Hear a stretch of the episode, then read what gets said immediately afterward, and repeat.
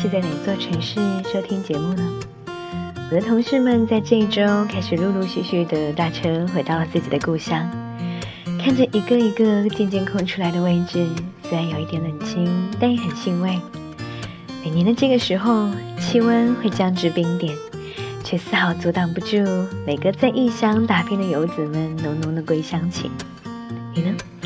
现在的你是躺在自家的大床上准备入睡，还是提着大包小包的行李，搓着手在冰天雪地里赶路，只为赶上一顿妈妈烧好的温热的晚餐呢？寒冷的冬日夜晚，无论你在哪里，我都会隔着电波给你一个温柔的怀抱。这里是 FM 四幺零六八，小心轻放的时光。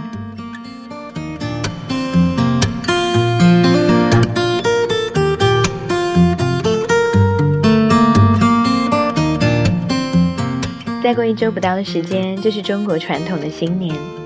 你准备好要怎么过这个新年了吗？因为今年的新年我可能会不在上海，所以也许这期小心轻放的时光是年前的最后一期。我一直在想，年前的最后一期节目到底要讲一个什么样的话题？不能够太严肃，生怕会破坏了过年的气氛；也不可能够太鸡汤，否则会容易营养过剩。就在我绞尽脑汁想不出来的时候，无意间有一次在火车站等车的时候，翻到了二零一六年的最后一期《三联生活周刊》。《三联生活周刊》一直有一个传统，就是每年的年末最后一期的杂志主题，一定是总结这一年最流行和最主要的生活方式。借着年末的名义，刚刚写完年终总结的你，能够说得出二零一六年你主要的生活方式吗？我相信这个世界上有多少人，就会有多少种生活方式。截止到二零一五年，中国人口总计已经达到了十三点七四亿人。如果要一个个统计，恐怕相当困难。但是你仍然可以从很多趋势当中看出一点端倪。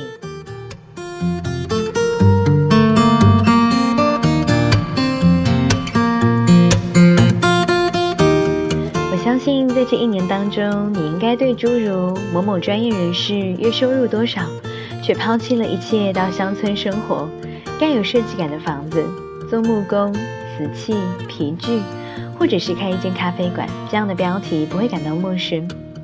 比如上周我就收到了朋友转发给我的一条微信，里面的内容是二十一岁的瑞典女生不顾别人的异样眼光，放弃大都市哥德堡便利的生活条件。把家安在了瑞典北部一个只有十一个人居住的无名小村庄，画画、摄影、开网店，吃最简单的食材，过最简单的生活。下班的地铁里，晚饭后坐在沙发上，手机此起彼伏的类似于这样的推送。从获得十万加的阅读和转发概率来看。远离喧嚣，过简单生活的潮流是人民群众亲自票选出来的年度生活方式。可是有趣的是，它和我们社会上一向倡导的努力挣钱、实现小康的主流价值观完全相反。也许这代表着我们逐渐开始放弃了单纯的从物质中获得的幸福。那么，我们到底应该怎样活？苏格拉底先生在两千年前抛出了这个疑问：我们该如何客观又理智的作答呢？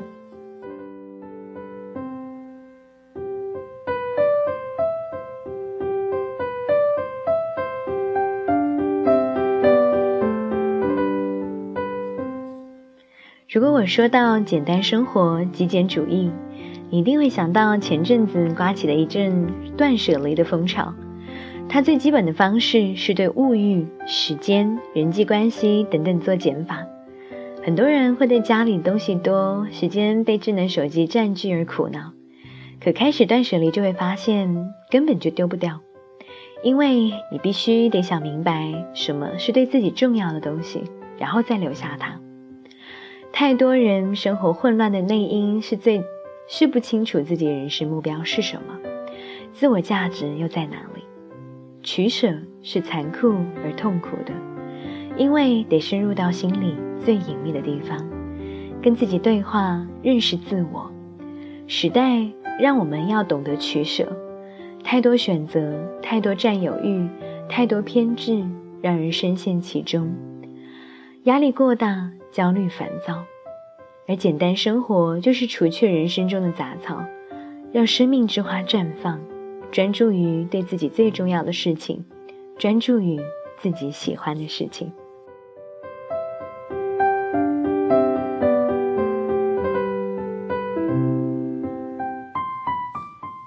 这一期《生活周刊》里面的一位咨询师的工作引起了我的注意。你知道吗？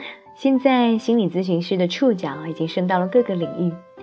如果你对工作迷茫，就有职业咨询师；如果你对时间感到困惑，就会有时间规划师。竟然，我还看到了一种咨询师的种类，应和了前面讲的断舍离的风潮，他们叫做整理收纳咨询师。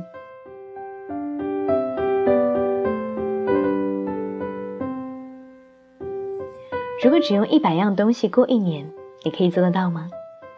用一百样东西过一整年，其实是用极端的方式给自己剁手。真正的开始扔东西，你就会意识到，我们把很多的希望寄托在买来的东西上。每样东西都有自己的故事，堆在一起就是你从小到大的人生。处理这些经年累月攒下的杂物，也就是在整理自己的生活，从混沌度日中的清醒，实现个人的成长。如果不对内心进行探索，东西是丢不掉的，因为扔东西的关键不在扔，而是留，留下对你来说真正重要的东西。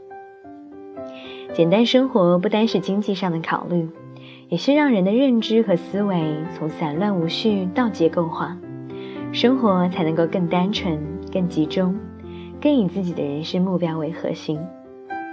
从这个角度去理解断舍离，不是什么家政技术，而是心理学的范畴。很多人寻求专业的整理收纳咨询师的帮助。赵静正在网上推广整理收纳的概念。他有一个生活本质研究所的公号，也在知乎上答题。跟美国、日本相比，他觉得刚从物质紧缺中富裕起来的中国人，普遍还不能够接受这个理念。他告诉我说。有微信大号发表了一篇日本太太整理收纳屋子的文章，留言里大部分是否定的，说家里东西少，看起来很冷清；还有说这是强迫症，说全职太太当然应该把事情做好，上班族当然是不可能。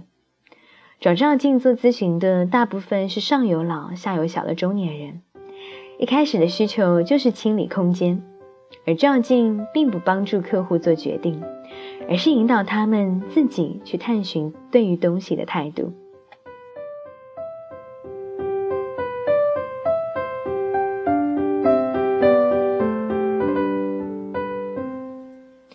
我站在旁边，能够看到另外一个人去拿东西时候的表情，那些偏差和扭曲，我会帮助他们打开自己。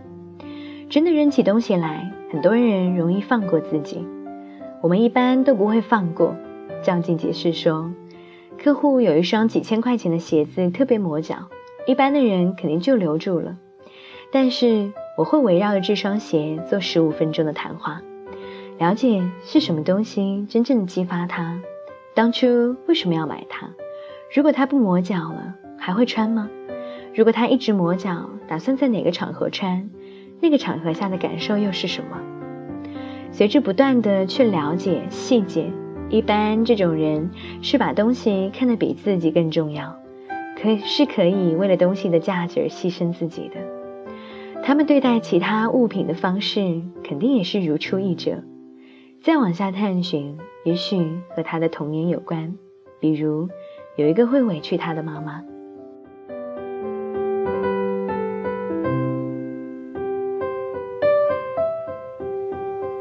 照镜不是要让客户把东西都扔完，而是达到人和物品的强关联、高效率。如果围绕着自己的东西不是最合适、最需要的，就很难产生幸福感。如果围绕自己的既用得着、又趁手、又迅速得得到，生活状态就会很好。问题是，人们很难对家里的东西有明确的态度。赵静说，学员当中有百分之八十的人根本说不清楚自己的人生目标是什么，从来都没有去探寻过。不但家里很乱，工作、生活、人际关系和自我的情绪管理都是拎不清的。有一个人想留下一台豆浆机，说是为了以后的健康生活，可因为客观的原因，他一日三餐吃外卖的状态从来都没有办法改变。豆浆机代表着他对美好生活的期待，可实际上跟他一点关系都没有。他不接纳自己的生活，豆浆机就是他的心理负担。长期以往，提醒他过的是理想和现实脱节的日子。简单生活不能够机械的规定每个人拥有几套衣服、几本书，而是让人除却生活中的杂草，全心贯注的去绽放。最容易处理的是为了图便宜而买的很多的人，这样的人只看见了东西的价值，而看不见自己的空间和时间才是最有价值的。算一下，一小时赚多少钱？每天为了省钱花多少时间在笔架上？一平方米五万块钱的房子里囤东西，可能省了几十块、上百块钱。这样的做法其实很滑稽。整理东西的本质不是管东西，而是管人。如果人不能想明白，扔掉的东西还会再买回来。以认识自我为过程的扔东西很痛苦，不是心疼东西，而是要残酷的去面对真实的自我。赵静的一个客户刚刚辞掉一份高薪的工作来创业，他全家都在这个行业里，有资源有人脉，而要创业的项目完全是从零开始。做出这个大胆决定的勇气来自于跟赵静的咨询。我当时就有预感，他可能会转行。我们在整理书架的时候，书在我的背后，他在我的面前。我一本一本拿给他，指尖看书名，决定去留。他每一本专业书都不想留下，只是在几本经典的著作上，他有点犹豫，想作为藏书。最后连藏书也不想做了，把所有留下的书放在书架上归位的时候，他自己都震惊了，一本专业的书都没有留下。我当时问他，知道这代表什么吗？他说他知道，但是并不想面对。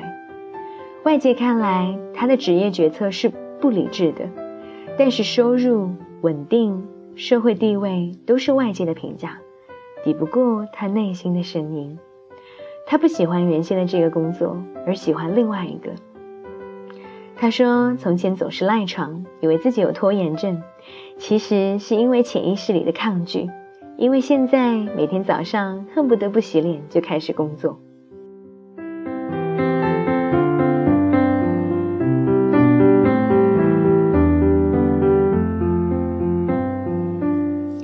些对物的舍弃，也是对人际关系的重新认识。赵静有一个客户扔东西到最后，不知道买的一大堆名牌的包包该怎么处理，赵静就帮他去找背后的原因。他为什么要买这么多跟自己收入不符合的奢侈品？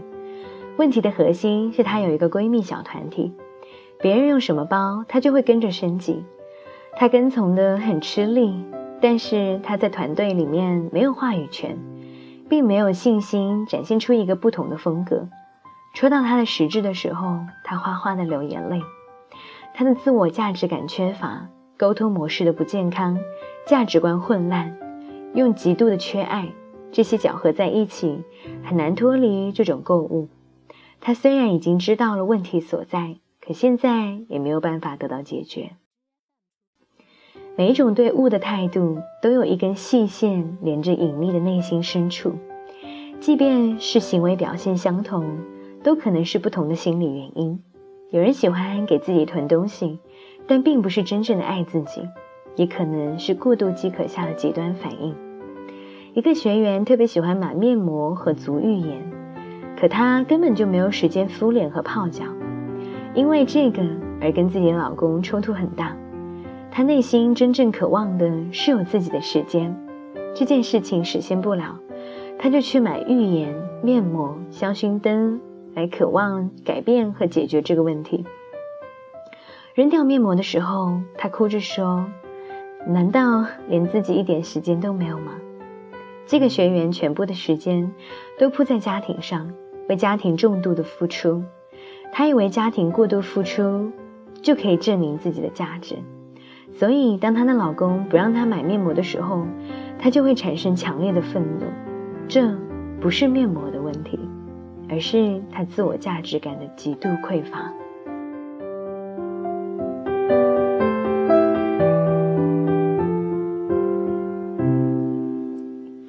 第一百一十期的小心轻放的时光，这一期我们在讲简单生活。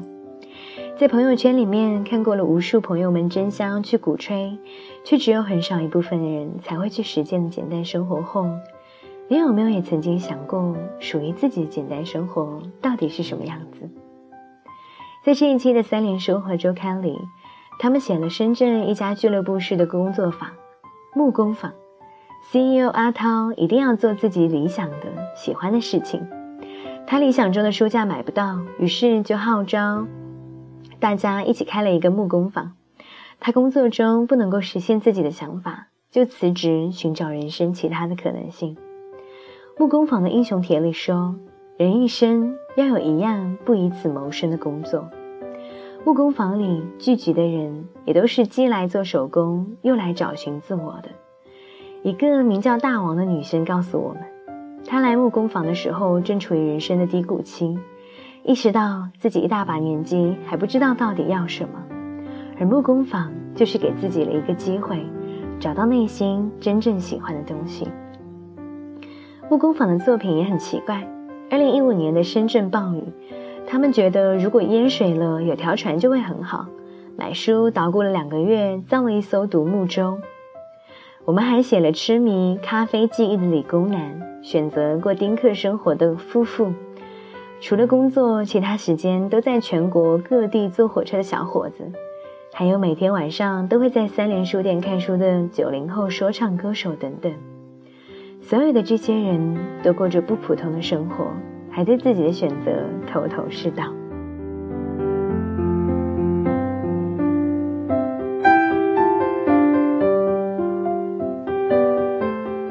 我们不想把简单生活熬成鸡汤，还是理智的来探讨这种生活观念。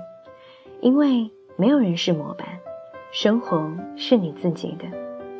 别人的简单生活终究是别人的，属于你自己的简单生活需要自己去找寻。那些藏匿在烟火城市中的生活，也还是要我们用自己的心，像小火煨牛肉般。慢慢的熬煮，才能够散发出芬芳。告别了旧年，迎来了新年。愿你在新的一年里，活出属于自己的生活方式。感谢你的聆听，我们下期节目再见。